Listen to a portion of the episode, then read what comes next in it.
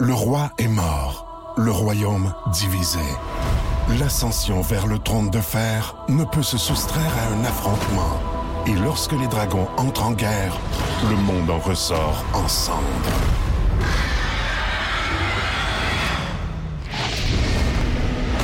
Entre deux factions, tous devront choisir. La Maison du Dragon, nouvelle saison, à regarder en français dès le 16 juin sur Crave. On jase, présenté par Paillé, avec plus de 300 camions en inventaire. Paillé est le centre du camion au Canada. Avec Paillé, là tu jases.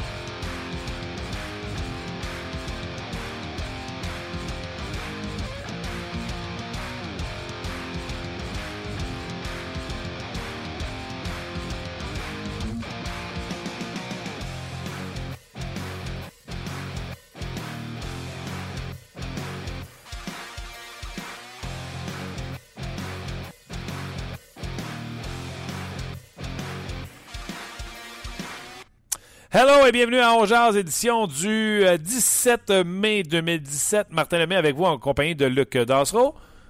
Tu es encore là, Luc? Monsieur Lemay, comment ça va? Ça va bien, toi? Ça va bien, merci. Yes. Euh, ben écoute, euh, vous avez des, des éclopés. Il fait beau dehors, hein? Moi, les allergies sévisme, vous voyez pas euh, toutes les boîtes de Kleenex qui sont autour de nous et surtout les Kleenex sales. Euh, et les plugs que je m'étais mis dans le nez. Euh, C'était pas très esthétique pour le, le Facebook Live. Puis Luc, lui, euh, mis de lit, euh, bon, peu importe, il y a tous les hits, là, il les a tous pognés. Ouais. Fait que, euh, ben content que ce soit pas live, hein, que ce soit euh, via iPod ou via euh, Facebook Live ou via podcast. C'est ce que le mot cherchais. Euh, tout ça pour vous dire qu'on est content d'être là, on est content de jaser hockey. On parlait un peu de ce qui se passe avec le Canadien. Euh, Carey Price devra signer. Je vous pose la question, puis on fait l'exercice. On regarde les équipes qui ont gagné la Coupe Stanley. Les gardiens de but, est-ce que tu peux gagner la Coupe avec un gardien de but qui va te coûter 8, 9, 10 millions? Est-ce que tu peux avoir une équipe championne qui aspire à aller loin avec 8, 9, 10 millions? Souvenez-vous, Carey Price avec un sourire tellement confiant de dire on va régler ça à un prix qui a du bon sens, puis il va rester de l'argent pour d'autres joueurs. C'est un peu ça qu'il a dit autrefois. Bref, est-ce que vous y croyez euh, qu'on peut euh, gagner une équipe, euh, avoir une équipe gagnante tout en ayant un gardien but de ce calibre-là? Présentement, dans la Ligue nationale hockey, c'est pas ce qu'on voit au moment où on se parle en séries éliminatoires. On parlait également de ce qui se passe dans ces séries-là. François Gagnon est à l'aéroport de Nashville, Tennessee. On va le rejoindre dans quelques instants. On va y parler euh, de ce qui s'est euh, passé euh, hier dans le match. De Piqué Souban, il écrit un titre là-dessus. D'ailleurs, je vais vous en parler tantôt de Piqué Souban. Euh, et également, on parlait des directeurs gérants qui ont été mis en nomination. J'espère que je vais y penser à, à- à parler de tous ces sujets-là parce que je les ai pas pris en note. Je dis, ah, on va parler de ça, on va parler de ça, on va parler de ça. De toute façon, euh, je te dirais qu'il y a déjà plusieurs commentaires sur nos pages. On- les auditeurs veulent parler de, de- de tout ça, donc euh, c'est sûr qu'on va parler avec eux autres. Ouais, c'est ça. Mettons à table pour. euh, puis on va revenir au gardien de but. là. Mettons à table pour euh, l'affaire. euh, je dis l'affaire. Euh, le commissaire de la MLS est arrivé puis il a parlé. Vous dites, Ah, pourquoi il parle de la MLS On peut faire un podcast de, de hockey. Ouais, regardez-moi bien aller. Euh, Il y a un gars qui m'a écrit sur Twitter. Ah ah! Piqué Souban, finale de conférence. Il est où ton Weber? Puis il me renvoie l'article que j'avais cliqué, que l'article que j'avais écrit sur rds.ca qui disait Weber, c'est un vol pour le Canadien. Tu sais, j'ai écrit ça, Luc? Oui. Ah ah! Tu dis quoi, là, maintenant? Ben, je dis, euh, je dis la même chose. Je dis, euh, je dis la même chose. C'est quoi ça, cette mentalité-là de changer de vire capot parce que Souban est rendu en finale de conférence avec les prédateurs de Nashville? Puis c'est pas parce que j'ai pensé, après ma barre, que euh, Weber c'était un vol, que j'aime pas Souban. C'est quoi cette maladie-là de vouloir nous rentrer dans la gorge? Quelque chose qu'on veut pas avoir? C'est comme l'impact. Ça demande pourquoi c'est pas plein après 5 ans. Ça a pris 100 ans aux Canadiens de Montréal pour que ça soit plein. Tu comprends-tu? Si le monde aime ça, le soccer, ils vont y aller le voir, puis ils trouvent ça bien correct. Moi, je l'aime jouer ça puis je trouve qu'ils mettent un bon produit sur le terrain, j'ai pas de problème avec ça. Mais force-moi pas. Force-moi pas à aimer quelque chose. Ça, c'est c'est à quoi ça me fait penser? Ça me fait penser à mon chien. Un labrador noir. C'est le chien parfait. Un chien modèle, idéal, tranquille. Écoute, C'est fin, ça n'a pas de bon sens. Toute fois que je rentre chez nous, mes filles, papa, le chien te regarde. Papa flatte le chien. Papa aime le chien. On dirait que tu ne l'aimes pas, le chien. Pourquoi tu n'aimes pas, le chien? Ah non, je l'aime, le chien. Foutez-moi à paix. Elle l'aime, Piqué Souban, là. Mais décrochez, moi, je vais-tu vous appeler chez vous, là, quand que, si jamais les Ducks d'Anaheim éliminent les Prédateurs de Nashville, je vais-tu vous appeler puis dire, euh, ouais, juste te rappeler qu'à peu près avec les mêmes équipes, l'an passé, Weber avec Nashville, il a éliminé Anaheim, puis Souban avec Nashville a perdu contre Anaheim. Pour prouver un point. C'est quoi cette maladie-là de penser qu'on a la vérité de la palisse puis que faut que je te convainque de mon opinion puis que je te rentre dans la gorge comme ça? Moi, j'écris une opinion. Tu l'aimes, tu l'aimes pas. T'as tu partages. T'as tu t'es pas d'accord. T'as t'es d'accord. T'as euh, lis, pas. Hein? Tu peux aussi pas la lire. Mais la lire puis m'a renvoyé un mois et demi après, sous prétexte que tu connais le hockey, puis que maintenant, oh oh, tu penses que Piqué Souban, je me suis trompé dans l'évaluation de la transaction. Je trouve ça un peu, euh, comment je te dirais ça, ordinaire. Euh, mais tout le monde a droit à son opinion. Et euh, c'est pour ça qu'on fait euh, ce podcast-là, puis qu'on est content de le faire. savez-vous quoi? Je souhaite que Piquet gagne. J'ai jamais détesté Piquet Souban. Mais on n'avait pas de chez Weber à Montréal. Puis Piquet Souban, je sais pas chez Weber. C'est pas lui qui a rendu les autres meilleurs à Montréal. Mais dans l'élément qu'il est à Nashville, je l'ai dit, je vais leur dire, je le répète, certainement le meilleur quatuor de la Ligue nationale de hockey. Ils sont le fun à voir. Hier, j'ai envoyé un tweet. Moi, un tweet. L'avantage numérique des prédateurs, des sénateurs d'Ottawa est le fun à regarder. Ça bouge, les défenseurs sont impliqués, dans l'attaque. Pas écrit euh, Souban et sa deuxième vague. Là. Je sais qu'il y en a beaucoup trop des fans de Piqué qui ont pas sensible là-dessus. Les quatre défenseurs. C'est hallucinant comment ils apportent de l'attaque du côté de Nashville. On appuie. Et Ottawa est certainement l'équipe qui. Euh, l'équipe qui pinch le plus souvent. Comment on dirait ça, et là, en français? Pinch? Ouais. Euh, ben, qui met de la pression. Euh, j'essaie de trouver le mot exact, moi aussi. Là. Quand ils descendent le long de la bande, puis un attaquant va prendre leur place, ils pinch, ils sautent dans l'action. Oui, ouais.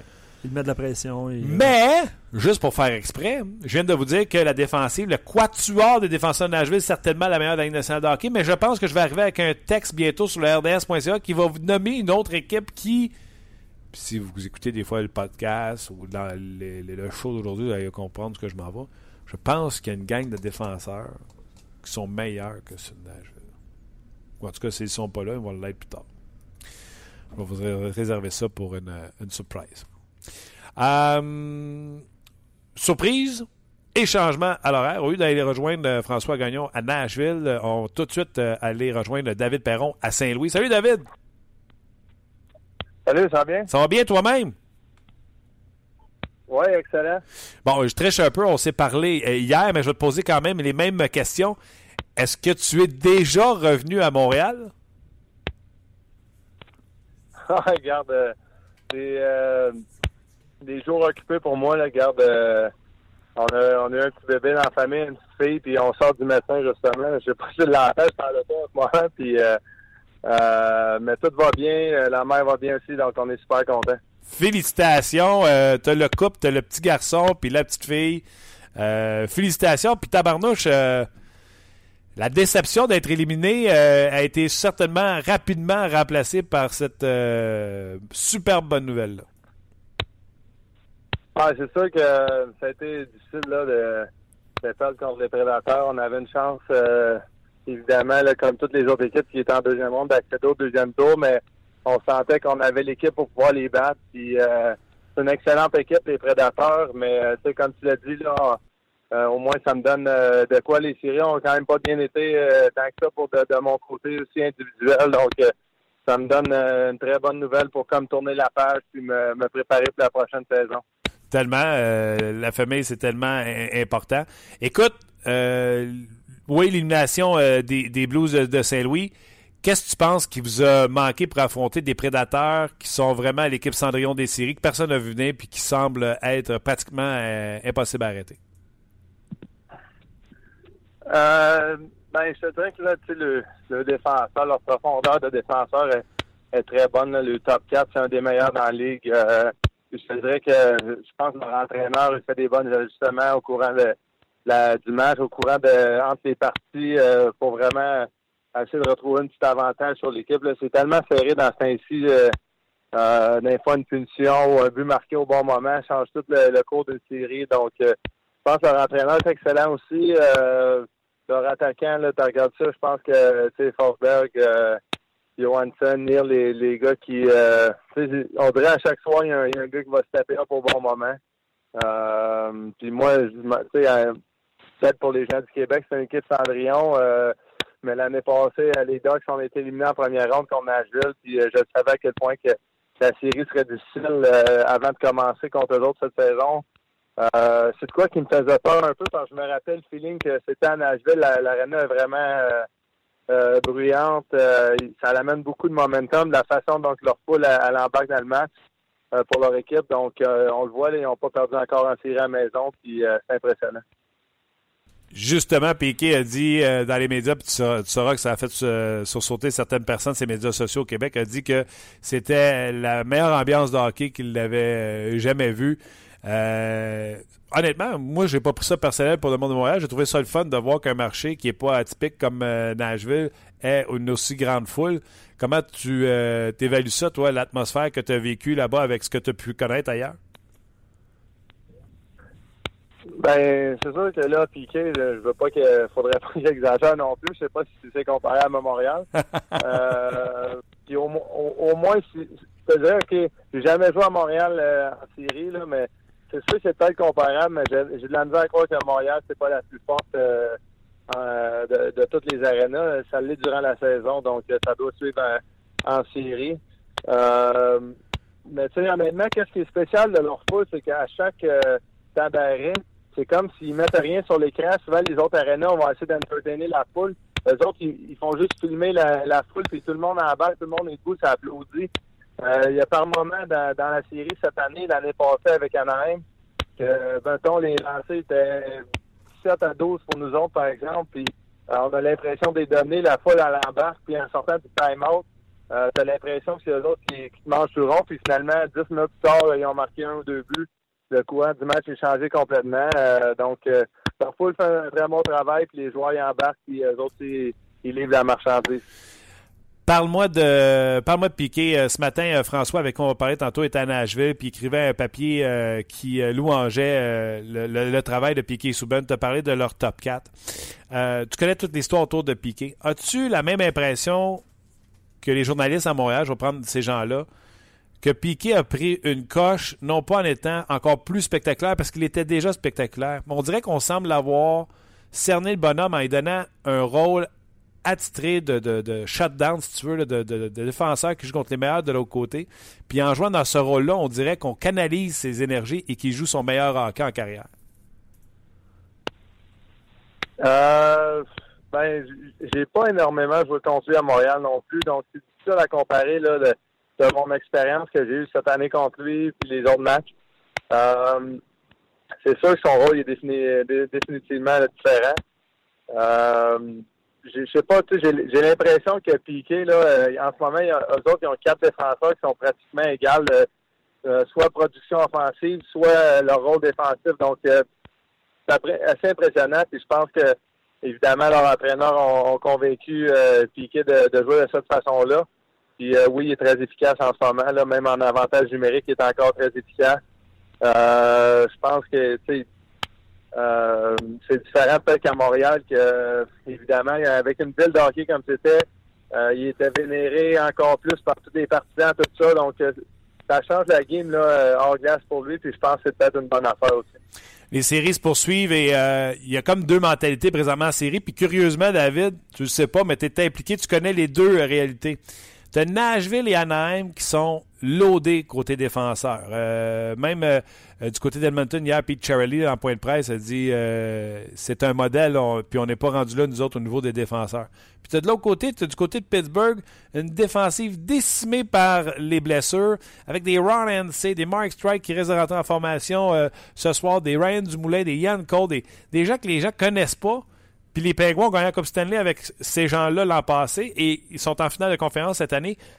Qu'est-ce que tu penses qui est le bon secret pour autant une façon de faire que de l'autre? La défensive pactée ou la défensive tellement méconnue des Pingouins, comment ils font pour avoir du succès?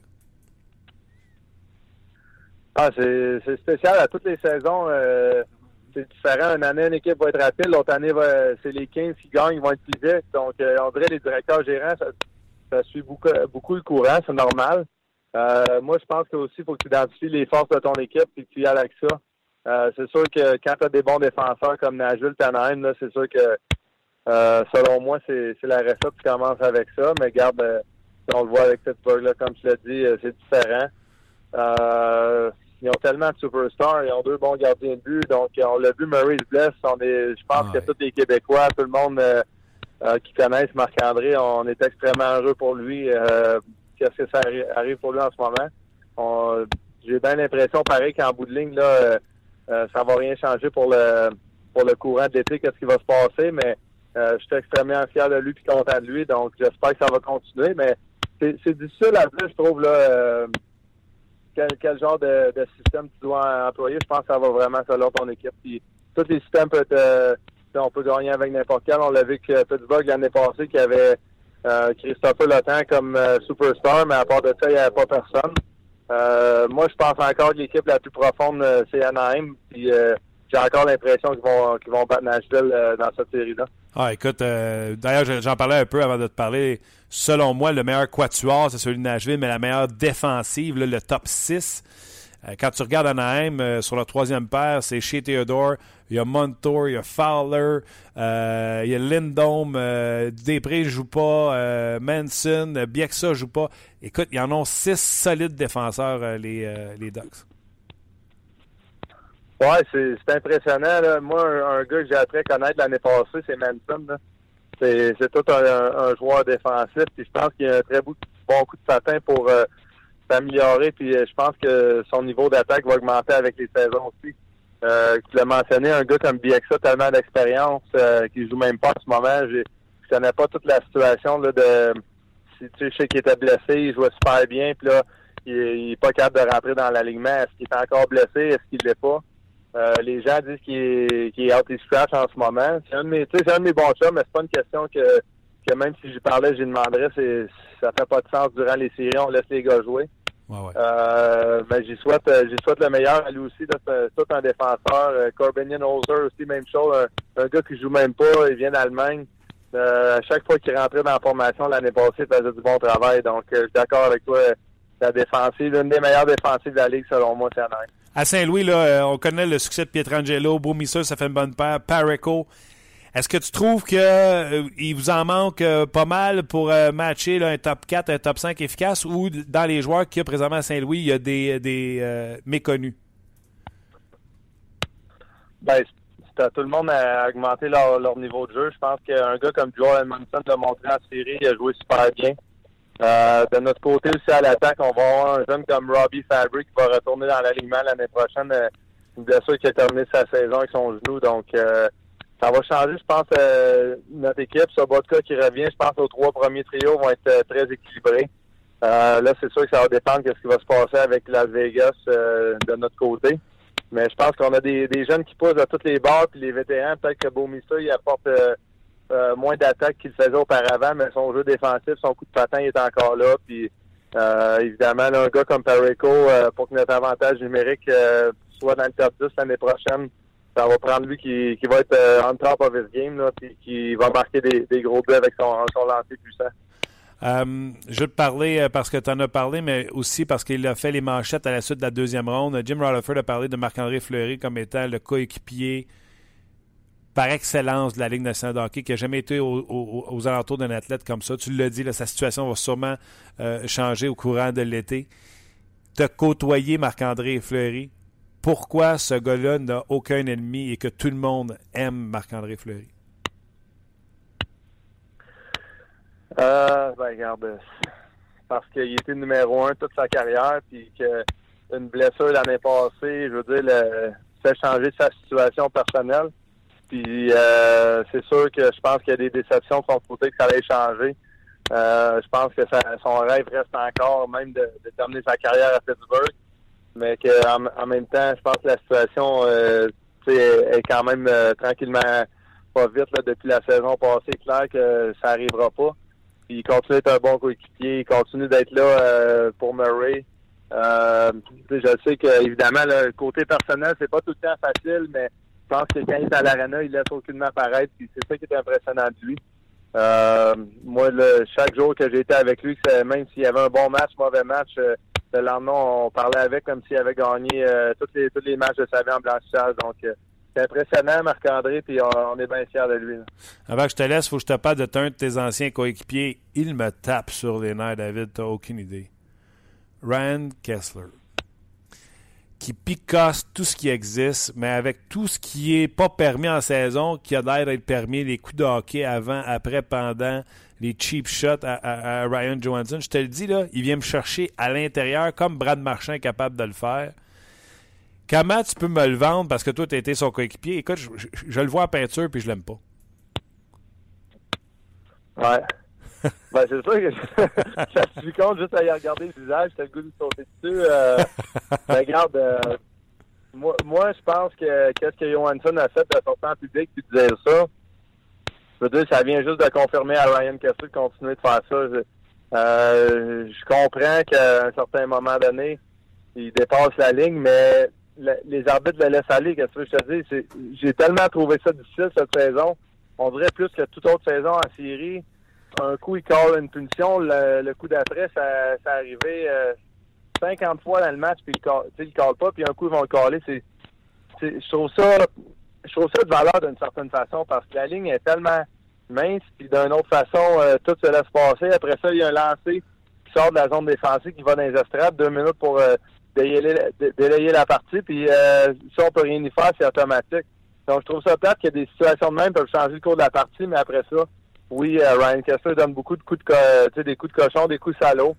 Puis ça n'a pas sa place dans le hockey, mais en ce moment, ça marche. Puis les, les arbitres le laissent aller. Donc, d'une certaine manière, je ne le blâme pas de continuer parce qu'il veut, tu sais, son rêve, c'est de gagner Coupe Stanley. Puis en ce moment, il fait du bon travail euh, dans les standards de la Ligue nationale d'aujourd'hui. C'est-tu le pire que tu as joué contre, ça, Kessler? Ou pour, pour ou contre?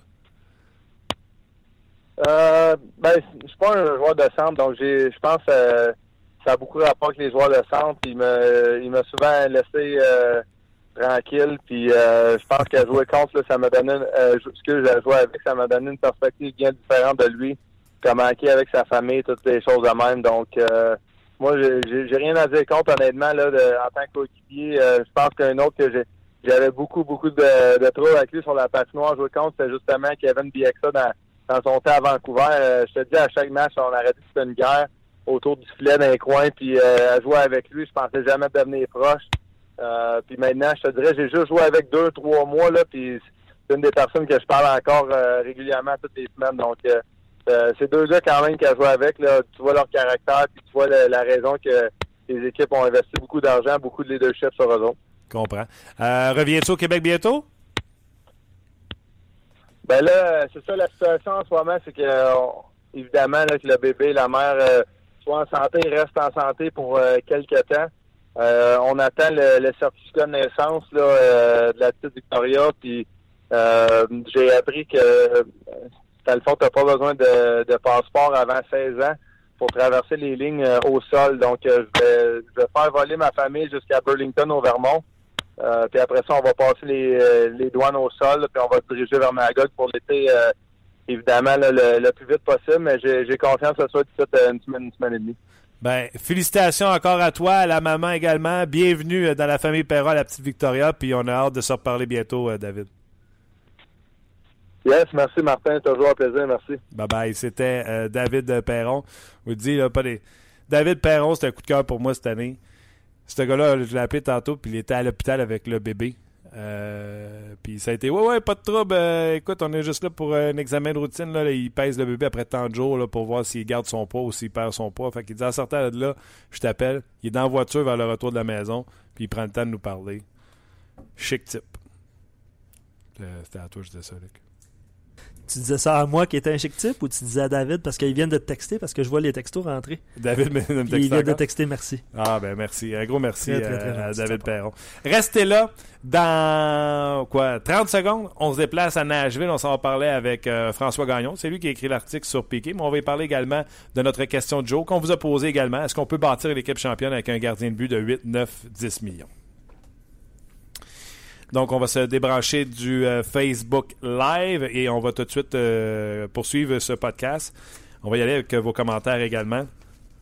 Euh, Je te dirais qu'il restait plus beaucoup de pourcentage sur ton téléphone, mon cher. non, on a parti ça avec 9%, il en reste 5. Il en reste 5, bon. C'est à ce moment-là que je regarde puis que je j'espère que mon euh, réseau était ouvert sur le téléphone, que j'ai pas fait ça avec mon LTE. Sinon, la facture va être salée. Ouais. Mais euh, il y a vraiment beaucoup de réactions euh, par rapport à la question de Joe qu'on a posée, par rapport à Price. Puis les gens font des associations avec les autres équipes puis avec ce qui se passe en série. Donc c'est ça qui devient intéressant. Puis c'était le but de l'exercice aussi. C'était pas juste de se concentrer euh, sur le Canadien, sur, sur Carey Price, mais aussi d'élargir. Tu as parlé de Ben Bishop en, en ouverture. Miko dit même avec le meilleur gardien de but au monde, si tu ne comptes pas de but, tu ne gagnes pas. Les équipes encore présentes en série ont des gardiens corrects, puis on peut les nommer là. Euh, Craig Anderson, Pecorine, John Gibson qui est comme euh, tu sais ça dépend, ça dépend. Puis Marc-André Fleury qui était même pas supposé être là. Euh, donc son point c'est que quand tu quand t'as pas de marqueur dans le top 5, euh, ben, bref, il faut il faut compter des buts. C'est un peu le résumé de, de son commentaire. Exactement. Puis il y a plusieurs personnes qui te posent la question à savoir si on veut réagir à ce qui a été dit dans certains médias au sujet de Galchenyuk et de Beaulieu. Ouais. Regardez, je vais résumer ça comme ça. Là. Rien de nouveau sous le soleil. Euh, je n'ai parlé d'ailleurs avec François Gagnon, avec qui on s'entretenir euh, mille et une fois. François avait dit, euh, selon son opinion à lui, que c'était terminé les haricots pour Galchenyuk. Tout ce que je peux vous dire, c'est quand on lance ce, genre de rumeur-là, ça arrive pas, on dit ben c'est parce qu'ils n'ont pas trouvé de danseur. Puis si ça arrive, ben ils vont pouvoir dire, vous l'avez dit. Mais je trouve pas a de nouveau sous, euh, sous le soleil. Mais tout le monde a droit à son opinion et à ses sources. François Gagnon, salut! Bonjour, Martin. Euh, tu as eu la chance de voir un super match euh, hier, bien que je trouve ça euh, en deçà des règles et que les arbitres ne font rien. C'est du sapristi de bon hockey. Euh, t'as raison. T'as raison sur les deux points. Écoute, c'était un match, ça a été un match sensationnel. Il y a peut-être eu un petit temps mort en deuxième période, mais c'est parti sur les chapeaux de roue, puis ça a fini de la même façon. Moi, je me souviens pas de ça. Peut-être que toi, tu l'as déjà vu, là. Mais deux buts refusés et à mes yeux, euh, de façon justifiée par les arbitres, mais en huit secondes à la même équipe. Ouais. Euh, écoute, je pensais que le toit allait lever du Bridgestone Arena. Euh, c'était, je m'attendais à un gros match comme ça. C'était à la lumière des deux premières parties à Anaheim. Euh, donc, de ce côté-là, c'est parfait. Je veux dire, on peut pas en demander plus euh, aux joueurs des Preds comme aux joueurs des Ducks d'Anaheim. Cela dit, je suis d'accord aussi avec toi au niveau du travail des arbitres. J'ai, j'ai de la misère à comprendre qu'est-ce qui se passe? J'ai de la misère à comprendre pourquoi on affiche un laxisme maintenant en série, qu'on accepte des choses qu'on n'acceptait pas en saison. Euh, tu le sais, on en a déjà parlé. C'est bien rare que je vais me plaindre des arbitres. J'aime pas ça, me plaindre des arbitres, parce qu'ils ont un travail, un travail de fou à faire. Euh, euh, je vais jamais dire qu'un arbitre qui décerne une punition avait pas raison, parce qu'à 99,9% ils ont raison quand ils lèvent le bras. Mais euh, dans cette série-là particulièrement, je ne comprends pas pourquoi on lève pas le bras le plus souvent, parce qu'il y a des coups de bâton qui se donnent, il y a de l'accrochage, euh, il y a des coups salauds qui se donnent. Oui, on est en série, mais c'est parce que ça reste du hockey de la Ligue nationale, puis ce qui est bon en saison régulière devrait l'être en série aussi, ou donc, qu'on arbitre toute l'année comme on le fait présentement. Exact. Euh, je ne sais pas c'est quel journaliste de TSN que je suis sur Twitter. Il dit il se donne tellement de coups de hockey que c'est un concert de musique de coups de bâton qu'on entend. Il dit j'espère qu'il n'y a pas un bâton qui va se faire faire mal sur le jeu. Et j'ai répondu à ça. Je t'inquiète pas, la journée qu'ils vont se faire mal, c'est parce qu'ils vont se briser. Puis quand tu brises un bâton dans une nationale de hockey, il y a une pénalité. Alors, Ah écoute, tu peux briser un bâton puis tu t'en vas au cachot, mais si tu euh, donnes un coup de bâton sur un adversaire, ben à ce moment-là, euh, t'es pas puni. C'est euh, c'est un peu ridicule. On en est rendu jusque-là. Euh, j'ai pas eu la chance de croiser des arbitres avec qui j'ai des meilleures relations euh, autour de la Ligue nationale quand j'étais ici à Nashville, euh, parce que j'aurais, c'est une discussion que j'aimerais avoir. C'est évidemment des discussions qui sont non officielles parce que les arbitres ont, ont le droit de parler, mais disons qu'ils n'ont pas le droit de parler publiquement. Ouais. Mais j'aimerais bien gros savoir qu'est-ce qui se passe parce que honnêtement, je trouve ça renversant. Comme je te disais tantôt, laissez-les aller comme ils sont là du début à la fin de la saison, puis on va s'habituer. C'est que là, on a perdu nos paramètres. On a perdu. Euh, tu regardes un match puis tu dis, ben en saison, ça c'est une pénalité. Là, ça ne l'est plus en série. Donc, on perd nos repères. Et quand on perd nos repères, ben, on a de la misère à pouvoir établir avec justesse ce qui se passe dans le cadre de ces matchs-là. Ah non, puis t'as bien raison. Puis, euh, tu sais, si on les a de cette façon-là, je me dis, euh, il y restera plus de joueurs après 82 matchs. Peut-être pour ça qu'ils le font pas aussi. Par contre, soyons honnêtes, tu l'as parlé en début d'intervention. Le deuxième but qu'on refuse, moi, c'est ce but-là que je dis chapeau à l'arbitre parce que ça prenait du guts de faire ça parce que tu venais juste d'en refuser un. Puis il avait raison de refuser, puis ça a été sans l'ombre d'un doute, il a donné le geste sur le flanc. Moi, pour ce geste-là, je dis chapeau. Ben, écoute, ce qui est le plus ironique dans tout ça, c'est qu'il était plus facile de refuser le deuxième que le premier. Parce que sur le premier, tu peux toujours débattre que c'est Ecom qui a envoyé euh, le joueur des Ducks sur... Euh, euh, qui, a, envoyé le joueur des Prédateurs. pas Ecom, pardon, mais que, que c'est un joueur des Ducks qui a envoyé euh, parce que c'est celui qui a frappé euh, Gibson sur le deuxième but. Il a été chassé, puis ça, c'est correct.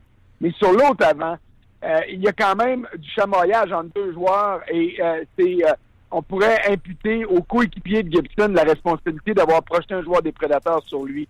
Mais comme on venait d'accorder un but qui était un petit peu litigieux, là, j'ai eu l'impression qu'on a renvoyé l'ascenseur au, euh, Ducks en refusant ce but-là aux prédateurs, mais l'autre, on n'avait pas le choix. Mais, euh, mais tu as raison, il s'apprenait du gut. Et puis, euh, je crois que c'est Wes McCauley qui a refusé le deuxième but. Puis s'il y a un arbitre dans la Ligue nationale qui en a du gut, c'est bien McCauley. Euh, dans, les, euh, dans les jeunes, là, il y a Kevin Pollock, y a McCauley, il y a, il y a, Saint-Laurent, François Saint-Laurent qui est rendu dans cette catégorie d'arbitre d'élite-là. donc, j'étais content de voir cette décision-là. Mais j'aimerais voir le même niveau de sévérité en ce qui a trait au déroulement du jeu aussi pas juste au niveau de la, des, accrochages à l'endroit des gardes.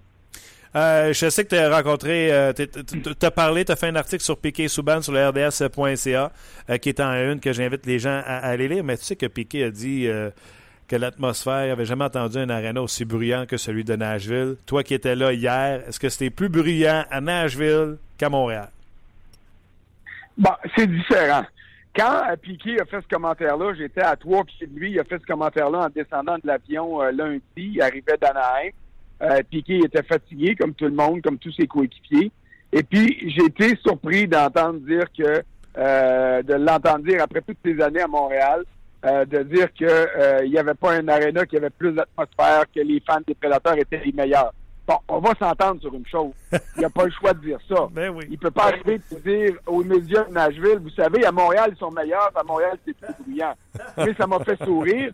Puis quand il m'a regardé, puis j'avais un sourire au visage, ben, tu sais, euh, je pense qu'il a compris que j'avais compris qu'il n'y avait pas le choix de dire ça.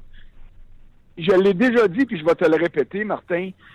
Si un de mes amis ou quelqu'un vient sur Twitter puis me demande où est-ce que je devrais aller voir un match de hockey dans la Ligue nationale, j'ai toujours les deux mêmes réponses. Nashville et Chicago. Pour deux raisons qui sont similaires. L'atmosphère à l'intérieur du building, mais aussi la ville.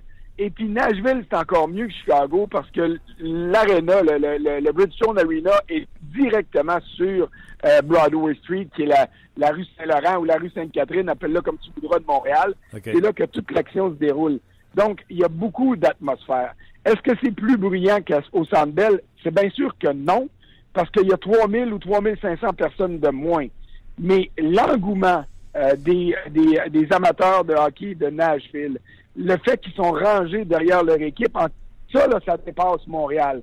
Quand euh, Philippe Forsberg a marqué son but hier pour niveler les chances 1-1, après ça, là, je te le dis, il n'y a plus personne qui s'est rassis dans les gradins jusqu'à la fin du match. Il était debout, ça danse, ça chante, ça encourage, ça nargue le gardien de l'autre bord. Quand ils sont mis à crier Gibson, là, c'était plus fort qu'au Centre parce que quand au Centre on se met à marquer, le gardien qui arrive de l'autre bord, euh, ils sont un tiers, peut-être la moitié du Centre à crier. Hier, c'est tout le monde qui criait. Et c'est à ce niveau-là que c'est différent. Plus fort qu'à Montréal ou Chicago, non. Mais certainement aussi emballant, peut-être même plus, parce que tu as l'effervescence de la nouveauté. Hier, ici à Nashville, les médias euh, locaux qualifiaient la partie d'hier comme étant le plus grand événement sportif de l'histoire de Nashville. Ce premier match-là, à domicile dans une finale d'association. Demain, ça va être le plus grand parce que ça va être rendu le deuxième. Puis s'ils se rendent en finale de la Coupe Stanley, ça va être le plus grand moment de sport parce qu'ils vont être rendus là pour la première fois. On est en train de vivre des premières après des premières à Nashville. Et c'est ça qui fait que toute la ville est derrière l'équipe et c'est ça qui rend l'atmosphère si agréable.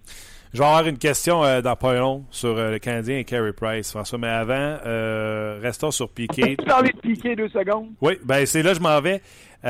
tantôt, j'en parlais avec David Perron. J'ai lu ton texte également. J'ai regardé pratiquement tous les matchs de Nashville depuis le début des séries, François. Euh, dans un rôle où on le fait jouer shutdown, où on canalise ses énergies, où on ne demande pas de transporter la rondelle d'un bout à l'autre. On aura beau dire, mettons qu'il est rendu deuxième ou troisième ou quatrième défenseur à Nashville. Je trouve que Piqué Souban est meilleur et plus efficace dans ce qu'il fait présentement avec Nashville que ce qu'il a toujours fait avec le Canadien de Montréal. Il est meilleur, puis il est plus utile. Puis euh, c'est drôle parce que ça fait trois, quatre jours, mais en fait, pas vrai, ça fait trois, quatre ans qu'on chicane ces médias sociaux pour dire Piqué, c'est le meilleur que puis il est meilleur que ça, puis il est meilleur que Carlson, puis il n'y en a pas d'autre meilleur que lui dans la ligue. Puis on peut avoir, on peut être d'accord, on peut être en désaccord. On peut dire que c'est le numéro un à Nashville, comme hier, je me suis débattu avec un, un fan de Piqué qui disait, vu que Piqué joue contre le meilleur attaquant à l'autre bord, c'est lui le défenseur numéro un. Alors j'ai répondu, ça veut-tu dire que Kessler et le centre numéro un des Ducks parce que c'est lui qui joue contre Johansson, alors que c'est Getzlav clairement le centre numéro un. C'est des débats qui sont futiles. Piquet Souban rend les prédateurs de Nashville meilleurs, c'est clair. Mais j'espère que les fans de Piquet se rendent compte que les prédateurs de Nashville rendent aussi Piquet Souban bien meilleur. Parce que tu viens de le dire, on a découvert à Nashville un autre Piquet Souban mon titre de chronique, c'est Piqué Souban version améliorée, et c'est exactement ça. À Montréal, on ne voulait pas l'avoir dans des défis défensifs. Pourquoi? Parce qu'il essayait de faire l'attaque en même temps.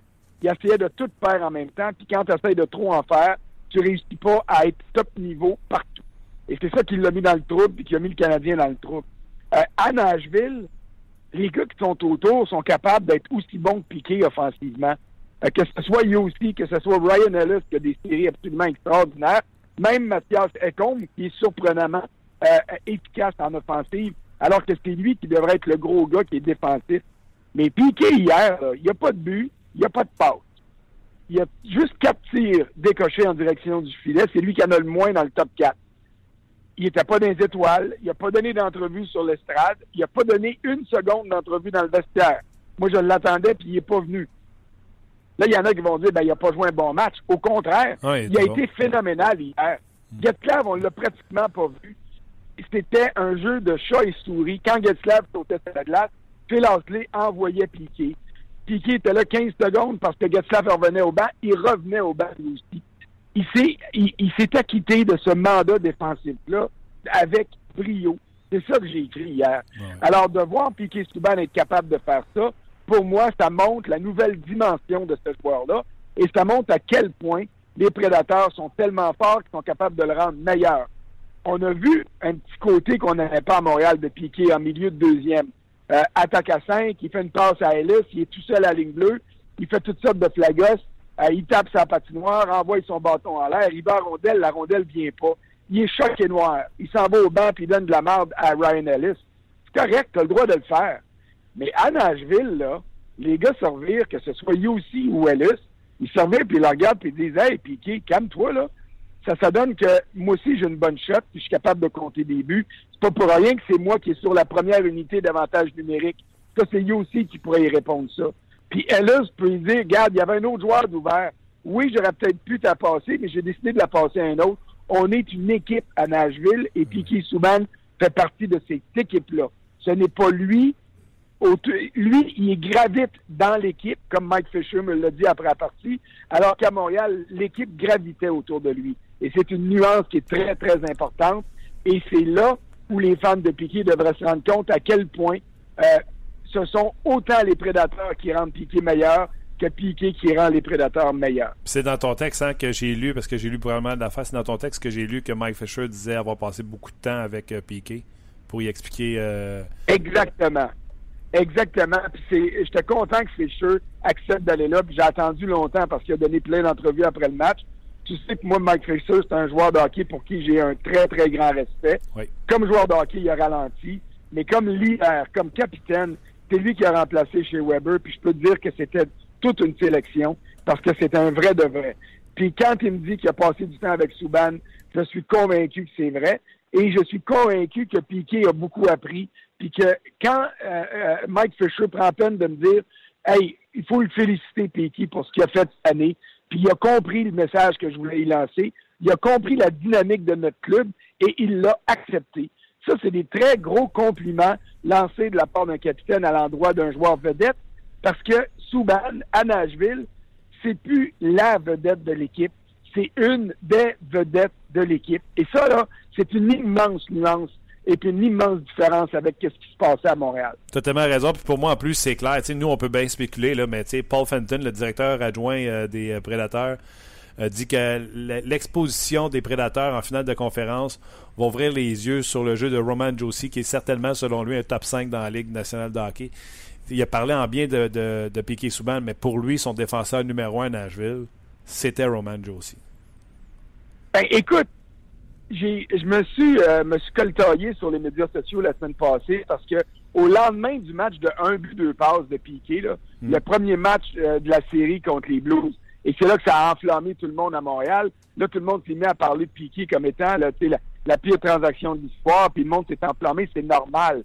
Mais le monde s'est enflammé à cause du but et des deux passes. Hier, là, j'ai attends, j'ai pas vu beaucoup, beaucoup de commentaires sur Wow, qu'est-ce que Piquet est en train de faire là contre Getzlaff? C'est magnifique. J'ai eu deux, trois commentaires quand il a fait une passe du revers à ligne bleue qui était absolument sensationnelle et spectaculaire. Mais c'est ça le problème qu'on a à Montréal.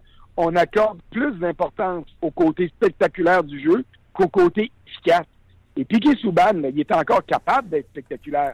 C'est encore un train quand il part à patiner. Il contrôle la rondelle, il fait des passes extraordinaires aussi. Puis il a encore une méchante garnotte mais il a complété ça avec du travail efficace en défensive. Et c'est la raison pour laquelle, moi, je te dis, puis je suis d'accord avec toi, que Piquet Souban, en ce moment, est de beaucoup supérieur au Piquet Souban qu'on a adulé à Montréal, parce que c'est devenu, et c'est maintenant, un défenseur complet. Ah oui, puis ça te donne ça, c'est le plus beau compliment que tu peux pas donner à un défenseur. Ben oui, puis ça te donne une idée à quel point cette défensive-là à Nashville est, bonne puis supérieure à n'importe quoi qui se fait dans la ligue?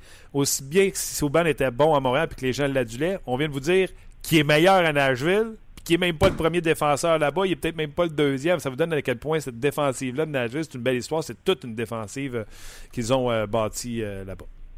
Écoute, j'ai fait un exercice hier, puis c'est le, je le fais depuis le premier match de la série contre Anaheim après la partie, je regarde les présences, le nombre de présences, le temps d'utilisation et le temps d'utilisation en avantage numérique et en désavantage numérique.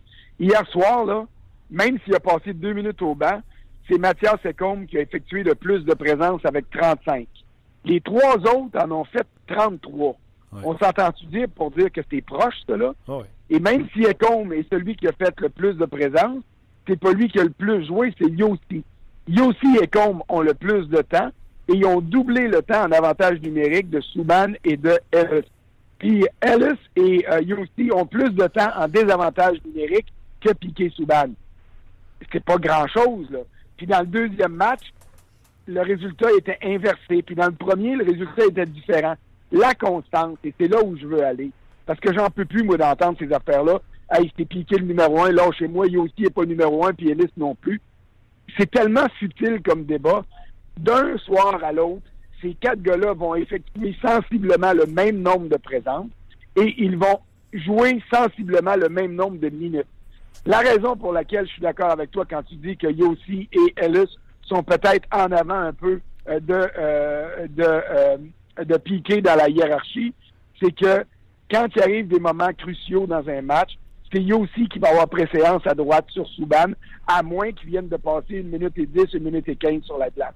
Alors, dans le collectif des entraîneurs, c'est clair que quand on a, besoin de faire appel à, notre top gars, c'est aussi qui va. Mais Souban est juste là en arrière.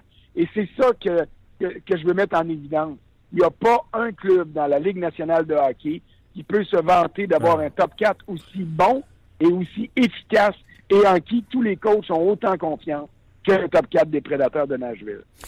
OK. euh, si tu as remarqué, à Nashville, il y a un centre numéro 1 qui s'appelle euh, Ryan Johansson. Et la semaine passée, j'ai écrit un texte euh, sur le RDS.ca. Ça disait pas de centre, pas de coupe. J'ai sorti tous les gagnants de la Coupe Stanley. Là, puis je peux te trouver des centres numéro 1 ou des 1B, si tu veux, là, qui étaient sur chacune de ces équipes-là. Je peux reculer jusqu'à Bobby Clark dans les années 70.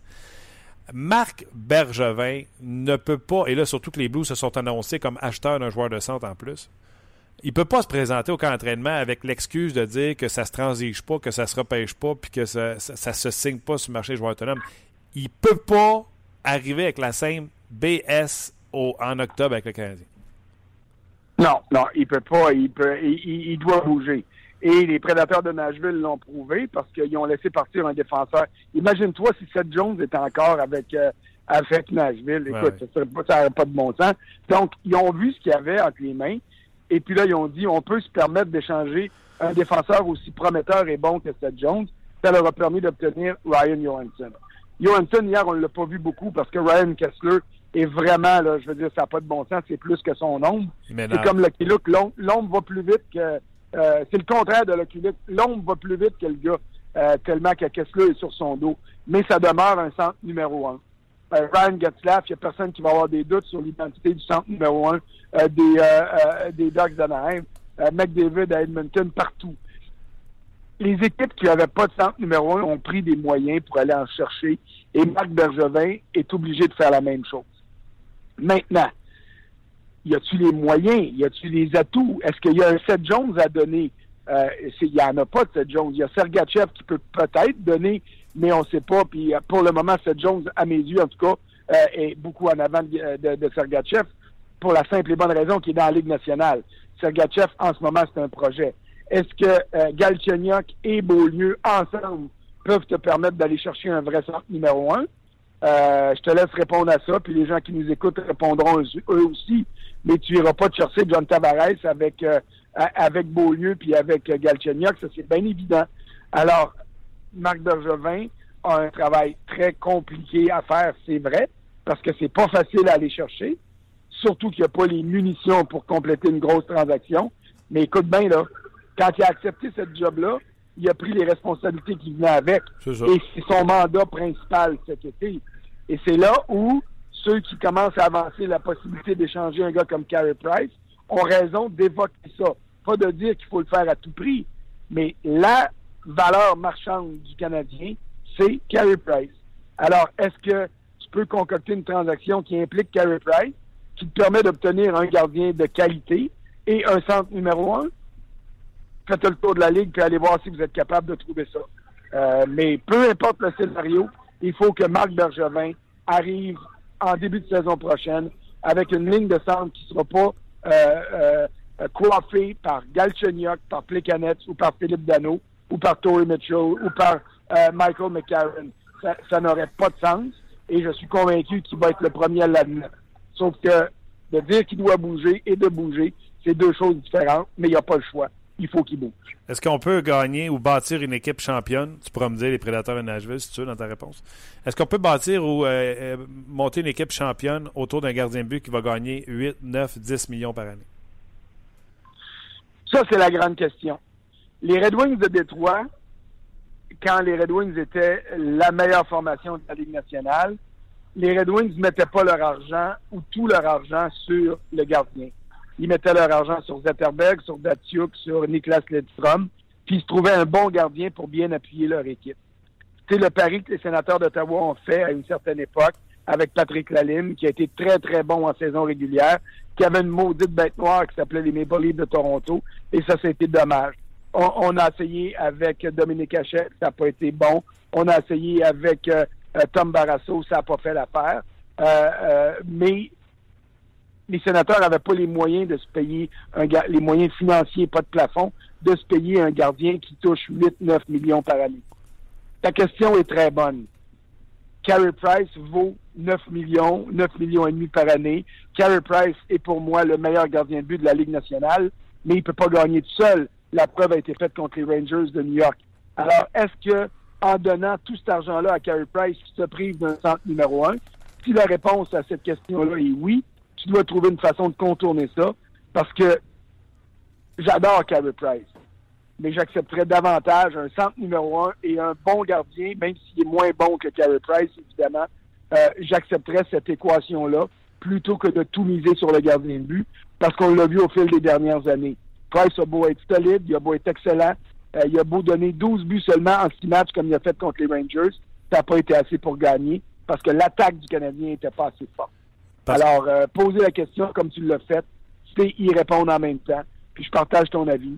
Euh, c'est un gros, gros pensez-y bien que de mettre tous ses œufs dans le même panier sur un gardien de but.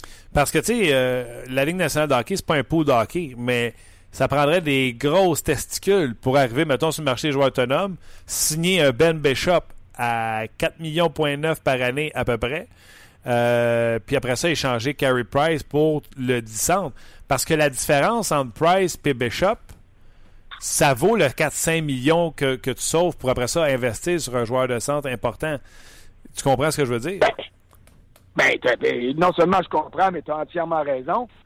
Pour moi, là, euh, le, le move, excuse-moi l'expression anglaise, mais le, le, le, le, coup de maître qui a été euh, effectué dans, les, dans le dernier mois dans la Ligue nationale, c'est Jim Neal qui l'a fait à Dallas en obtenant les services de, de Ben Bishop pour une chanson, puis en trouvant une façon de le, de le mettre sous contrat à un salaire qui est ma foi du bon Dieu, ultra raisonnable. Il est en bas de 5 millions de moyenne. Ah Et puis, euh, je, te le dis, pour moi, Carey Price est le meilleur gardien de but de la Ligue nationale. Mais si tu me dis, est-ce que tu prends dans ton club Ben Bishop à 4.9 de moyenne ou Carey Price à 9.5, ben, je vais dire, je prends Ben Bishop à 4.9 parce que ça me donne une marge de manœuvre pour améliorer mon club. Alors, je te dis pas que, que, que Price va coûter 9 millions par année, mais je te dis que dans le cadre des négociations avec le Canadien, Price va devoir faire cette équation-là lui-même. Parce que s'il veut être bien entouré à Montréal, euh, il doit euh, euh, accepter un salaire qui va être inférieur à sa valeur au livre. Price mérite 9,5 millions, je suis convaincu, peut-être même 10. Mais avec le Canadien, il va jouer tout seul. Puis il ne gagnera pas. Alors, est-ce que ça veut dire qu'il va accepter 5 millions par année? Bien sûr que non. Mais il va avoir un équilibre à aller chercher là. Et c'est là le travail que Jeff Molson, pas juste Marc Bergevin, que Jeff Molson va avoir à faire pour convaincre Carey Price euh, de la meilleure équation possible. Et c'est la raison pour laquelle je t'ai déjà dit à ton émission, puis que j'ai fait un texte là-dessus en disant, moi, si je suis Jeff Molson, je dis à Carey Price, le contrat, c'est 8 ans, mets ton salaire sur le papier. Établis le salaire qui va te satisfaire et qui va te, te, te, te permettre de me donner les outils pour aller bien t'entourer. Puis à partir de là, si on est capable de s'entendre, ça va bien aller. Exactement. OK, avant, je te laisse. Euh, on a connu les trois finalistes pour le trophée euh, pour le gérant de l'année. Euh, Pierre Dorion, David Poyle, on a comme voulu souligner sa transaction de Piquet Souban, j'ai l'impression. Et. Ben, juste Piquet Souban. On, souligne aussi Ryan Johansson de l'année passée. Là.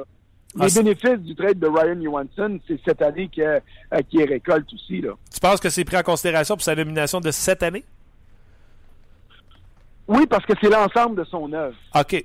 OK. Donc, les finalistes, c'est Dorion. Moi, moi c'est sûr que. C'est sûr. Écoute, je veux pas minimiser le trade, l'échange Souban euh, euh, Weber, là. C'est pas ça que je suis en train de dire. Ça a été une grosse, grosse transaction. Et au niveau monétaire, faut jamais oublier ça, là. Au niveau hockey, c'est une transaction qui, pour moi, s'équivaut.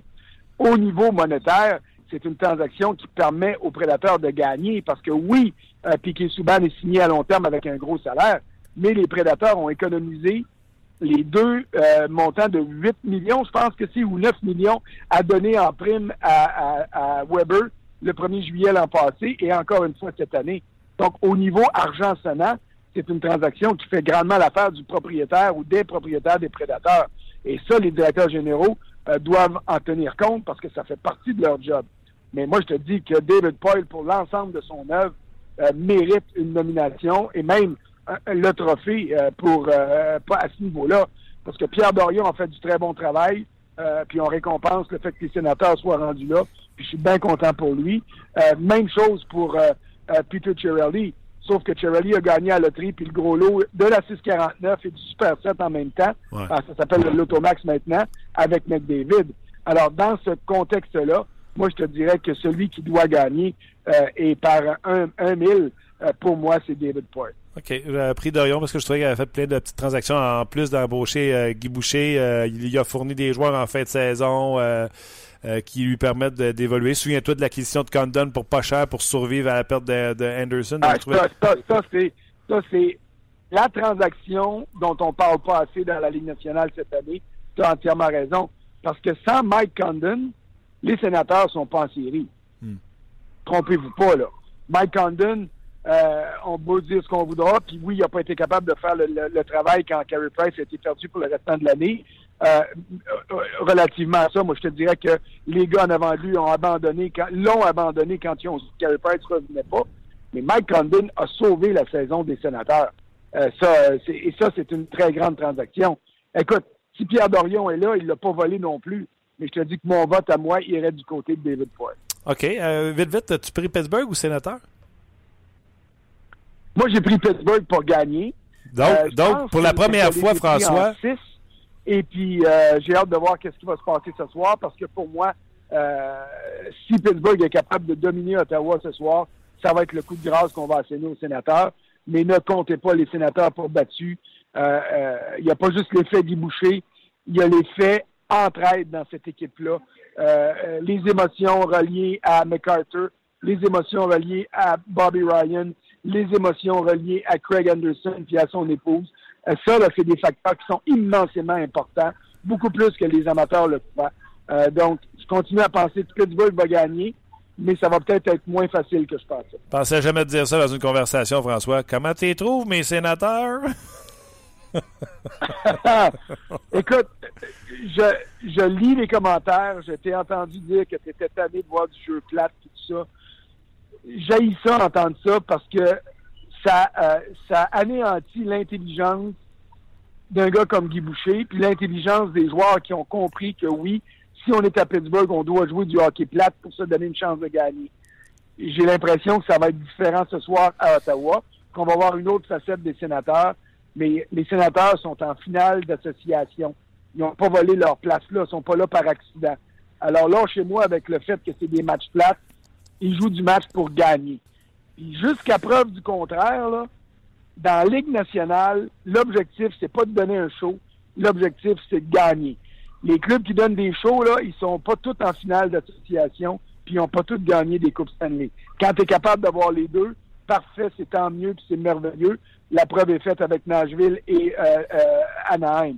Mais du côté d'Ottawa, là, chez moi, le, le, le, le réflexe de minimiser la portée de ce qu'ils font, simplement par le, parce que le spectacle n'est pas aussi édifiant que ce que les pingouins peuvent donner, les Ducks ou les prédateurs. Ben oui, parce que non, là, Ben- revient d'être rendu là. tellement, on limite les chances des pingouins. Et de l'autre côté, euh, tu sais, moi, il n'y a rien que je trouve de plus spectaculaire. Et ce sera pour un autre sujet, un autre débat. Comment les Canadiens vont faire pour s'ajouter à ça? Parce que de voir les défenseurs des prédateurs toujours en train de descendre avec vitesse vers le filet pour créer de la confusion. Anaheim, les Vatanen, les Lindom, les Fowler, les Shea Theodore, les Montour font la même chose. Euh, à, à Ottawa, Carlson, CC font la même chose également il n'y a rien de plus spectaculaire que ça présentement dans les séries éliminatoires de voir ces défenseurs qui euh, pinchent euh, et gardent la rondelle à l'intérieur de la ligne bleue puis créent de l'attaque. Puis quand ils savent le faire, quand ils sont assez vite pour le faire, assez, assez intelligents pour comprendre quand le faire, et que lorsqu'ils le font, ils le font avec efficacité. Et ça, ça t'as raison. Mais garde, moi je suis gâté là, ici à Nashville, là, je l'étais hier, puis je vais l'être quand je vais revenir, j'espère que j'espère que je vais revenir. Je t'ai dit tantôt que les prédateurs de Nashville, puis euh, garde, je suis convaincu de mon affaire là-dessus, ont le meilleur top 4 de la Ligue nationale par un mille écart. Mais je suis également convaincu que les Ducks d'Anaheim ont par 2000 et demi le meilleur top 6 de la Ligue nationale. Euh, leur top 4 est peut-être en deçà du top 4 de Nashville, mais quand tu rajoutes Vatanen euh, dans, le top, dans ton top 6, puis tu compares avec ce qui reste du côté de Nashville, euh, avec Yannick Weber, qui a le numéro 7 en passant juste un en haut de, chez Weber, tu dis qu'à ce niveau-là, les, les Ducks sont favorisés.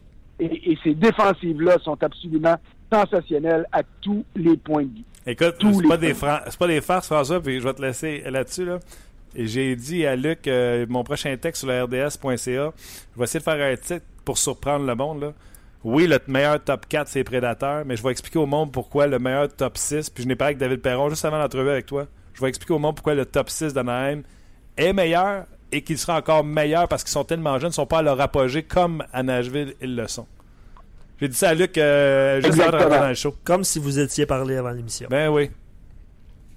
Fait, euh, mais au moins, Luc est là pour dire qu'on s'était pas parlé avant. De toute façon, je pouvais pas te parler. J'étais pogné à sécurité à l'aéroport de Nashville parce que euh, j'ai été obligé d'attendre ton deuxième appel pour pouvoir te parler. Pas de trouble. Puis en plus, toi, tu prépares un texte sur euh, PA Parentaux qui va paraître euh, aujourd'hui, je pense, François, sur le RDS.ca. Ouais, je vais écrire ça euh, dans l'envolée parce que là, je passe par Washington. Donc, pendant l'envolée euh, euh, Nashville à Washington, je vais écrire ça. Ça devrait être en soirée ou peut-être demain matin sur le euh, sur le site euh, de rds.ca. Prends soin de toi, puis on se jase de hockey parce qu'il y en a du bon. Ça marche. Bye Bonne bye. journée. Bye, c'était euh, François Gaillon. Pensais faire 20 minutes avec François. Euh, on en a fait 34, mais il y a plusieurs euh, choses intéressantes que vous avez dites. Plusieurs réactions. de Ben, des commentaires. J'ai envie d'en passer euh, quelques-uns. Oui. Premièrement, Luc qui dit de l'anti-hockey à Jacques Lemaire. Jacques Lemaire avait en plus la trappe en zone neutre, tandis Ouais. que Guy laisse aller un 1-3-1, Ouais. euh, qui laisse l'équipe arriver et dumper la rondelle, sauf qu'ils n'ont pas la chance de la récupérer. Puis tu sais, je l'ai tweeté ça cette semaine. Je sais pas si tu as vu ça passer sur Twitter. Oui, je l'ai vu. J'ai retweeté le point de presse de Guy Boucher. Moi, je l'ai en écouté. disant ça. à la fin, écoutez là, que ce soit des fans ou des journalistes, quand vous, vous voulez parler stratégie, assurez-vous que vous savez de quoi vous parlez, sinon vous allez faire virer dans vos shorts. C'est ce qui est arrivé aux journalistes. Guy ne revirait un dans ses shorts, Ouais. left and right, ça n'a pas été long. Oh, ouais. Il parlait du 1-3-1, en fait, puis Guy expliquait aux journalistes Il que c'était pas un... ton de la- forecheck un 3 1 C'était pas, c'était pas, pas un forecheck. C'est un positionnement en zone. Défensif pour récupérer la rondelle le plus rapidement possible. C'est ça ce que c'est un 1-3-1. Exact. T'es pas en 1-3-1 toute la game. T'es en 1-3-1 le temps que l'autre est à rondelle puis qu'il décide de te la donner parce qu'il sait pas quoi faire. Il n'y a rien de plate là-dedans. Une fois que tu l'as donné, les sénateurs créent de l'attaque. Ouais. Les sénateurs étaient une équipe qui a marqué plus. Je pense qu'il y a trois buts marqués Ouais. par match Euh, avant, les deux derniers matchs contre Ouais, Pittsburgh, quelque exact. chose comme ça. Exact. Fait que c'est- loin d'être plate. Mais tu sais, il faut dire les, les, les, les vraies patentes. tu sais. Euh, Le but au hockey, c'est effectivement de gagner comme au Monopoly. Comme un Monopoly? Ouais, Ok. parce que je pense qu'il faisait référence à François qui a dit qu'on n'est pas là pour donner un show, on est là pour gagner. OK. Réclamer Euh, 200.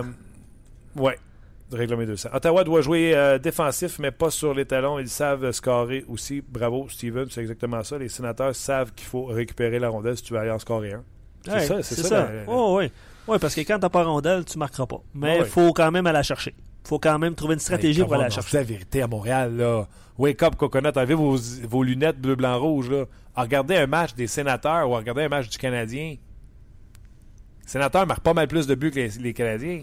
Ouais, on se posait la Pas au question. total cette année, là. Non, non. Mais, tu sais, les Canadiens sont euh, à terre 2 ou 3-0. Faut que tu te fies que Barron puis tout ça, là, ça va avoir une poussée, là. Les sénateurs sont à terre.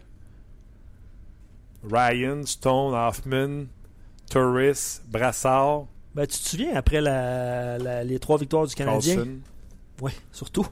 Tu te souviens, après les trois victoires des Canadiens pendant la saison régulière, là, à la fin de la saison, on avait posé la question euh, quelle, est, quelle est la meilleure équipe entre le Canadien et les sénateurs? Puis ceux qui avaient pris les sénateurs, je pense que lors de ce- cette heure-là, avaient passé un mauvais quart d'heure. Ouais, mais je suis pas 15 sûr. minutes. ouais, ouais. Quand les Canadiens a sweepé Ben en oui, c'est ça. Pas sûr que les sénateurs voulaient finir premier de la division. Mais ça se peut on, aussi. on jase. Ouais, mais le. Ouais, ok. Sans vouloir. Ben, Euh, moi, moi j'ai ouais, j'ai quelques commentaires par rapport au gardien de 10 millions. Parce que Gardien c'était 10 ça. millions, il y a plusieurs commentaires. Ouais. sur Piqué, curieusement, Ouais, Euh, non, ça a été il y en tranquille. a plusieurs des Ben, commentaires. oui, mais positif. Ouais. Ça n'a pas été du, euh, du piqué bashing ou du bashing envers les journalistes ou n'importe quoi. Je pense qu'il y a eu des propos super, euh, super pertinents. Euh, Simon dit on peut certainement bâtir une équipe championne avec un gardien de 10 millions. Le truc, c'est de ne pas perdre les importants millions restants sur des joueurs de troisième trio comme Plekanec ou des défenseurs de troisième paire comme Alexei Yemlin. Ouais, ouais, c'est ça. C'est de bien structurer ta masse salariale. Cam dit euh, Êtes-vous euh, êtes-vous pas tanné de constater tout euh, le marketing tourne autour de Price, n'est pas compliqué, tout, tout tourne autour de lui, tout repose sur ses épaules, lui donner 10, 11 millions, même 9 serait une grossière erreur. Cette mentalité est passée date. Si Bergevin lui assure autant d'argent, une chose est sûre, il ne gagnera jamais la Coupe Stanley, mais Price va gagner la Coupe Molson. Et son point étant euh, ne pas tout euh, investir envers le gardien de but. Non, puis ça sera difficile de l'emporter. Euh, Rini, Marc-André Fleury, Matt Murray, Corey Crawford, et là, je ne nommerai pas tous, euh, veulent, valent-ils 10 millions par année?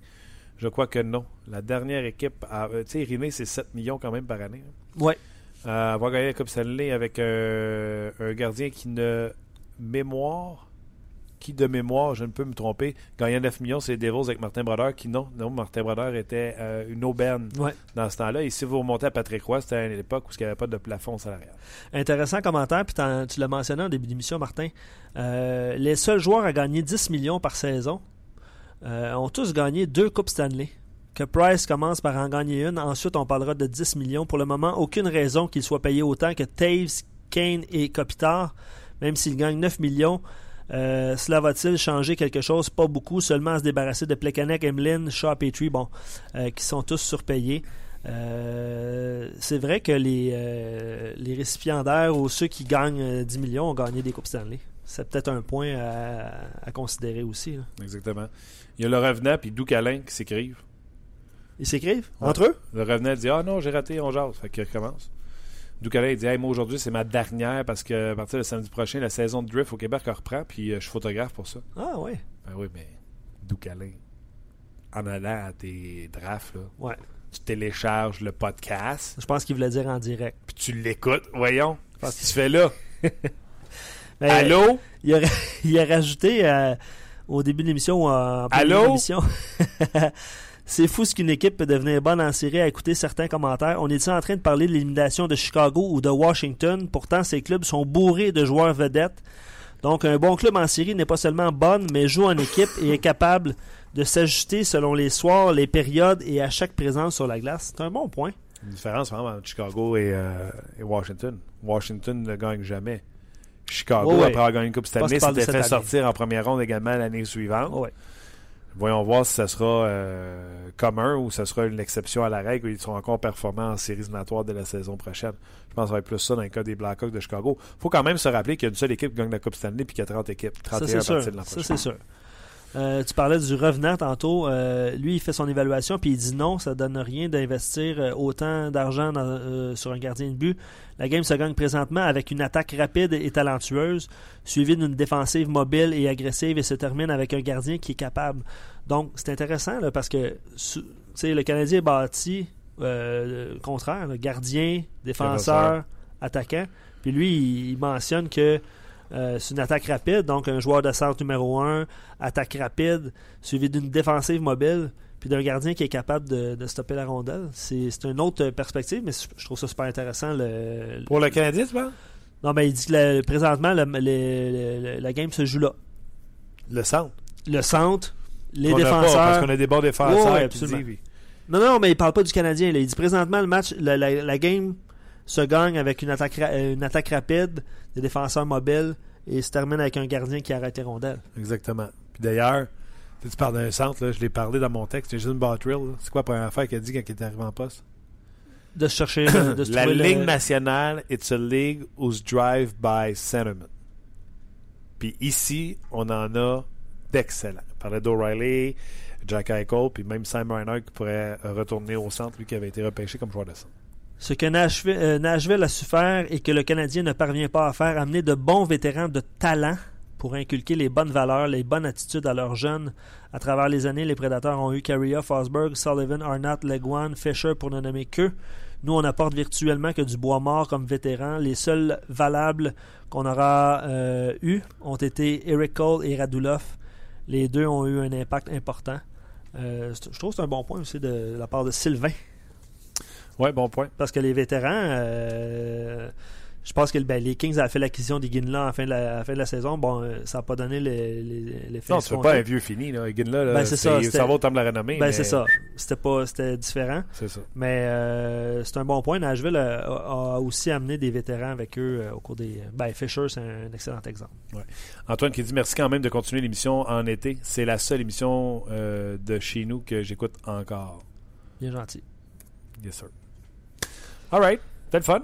Oui, c'est, ce fut, euh, ce fut euh, bref et mouvementé, je te dirais, comme euh, un petit peu enflé au niveau des, euh, l'arcade sourcilière, les yeux. Je me So- possède plus, Prends, mon homme. prends soin de toi. Avec les allergies, là, c'est l'enfer. All right, gros merci à vous autres d'avoir été là. Encore une fois, c'était euh, superbe de voir votre participation en- encore plus. Ça rend les choses euh, très intéressantes. Merci à toi, Luc euh, Dansereau, et merci également à notre euh, commanditaire qui on doit avoir la saison prochaine. J'aime payer. Qui gagne ce soir, Martin? Senators. D'accord. C'est c'était ça la réponse. De toute façon, on va se reparler euh, la semaine prochaine. Probablement que les deux séries vont être, euh, vont être terminées. Attends, mercredi, match 3, vendredi, match 4, Non. Ou, ou sur le point 2. dimanche, match 6, ou sur le point 2, ouais. All right, gros merci. Merci également à notre commanditaire et euh, on se rejase ça mercredi prochain pour une autre édition de On Jase. On jase vous a été présenté par Paillé. Avec plus de 300 camions en inventaire, Paillé est le centre du camion au Canada. Avec Paillé, là tu jases.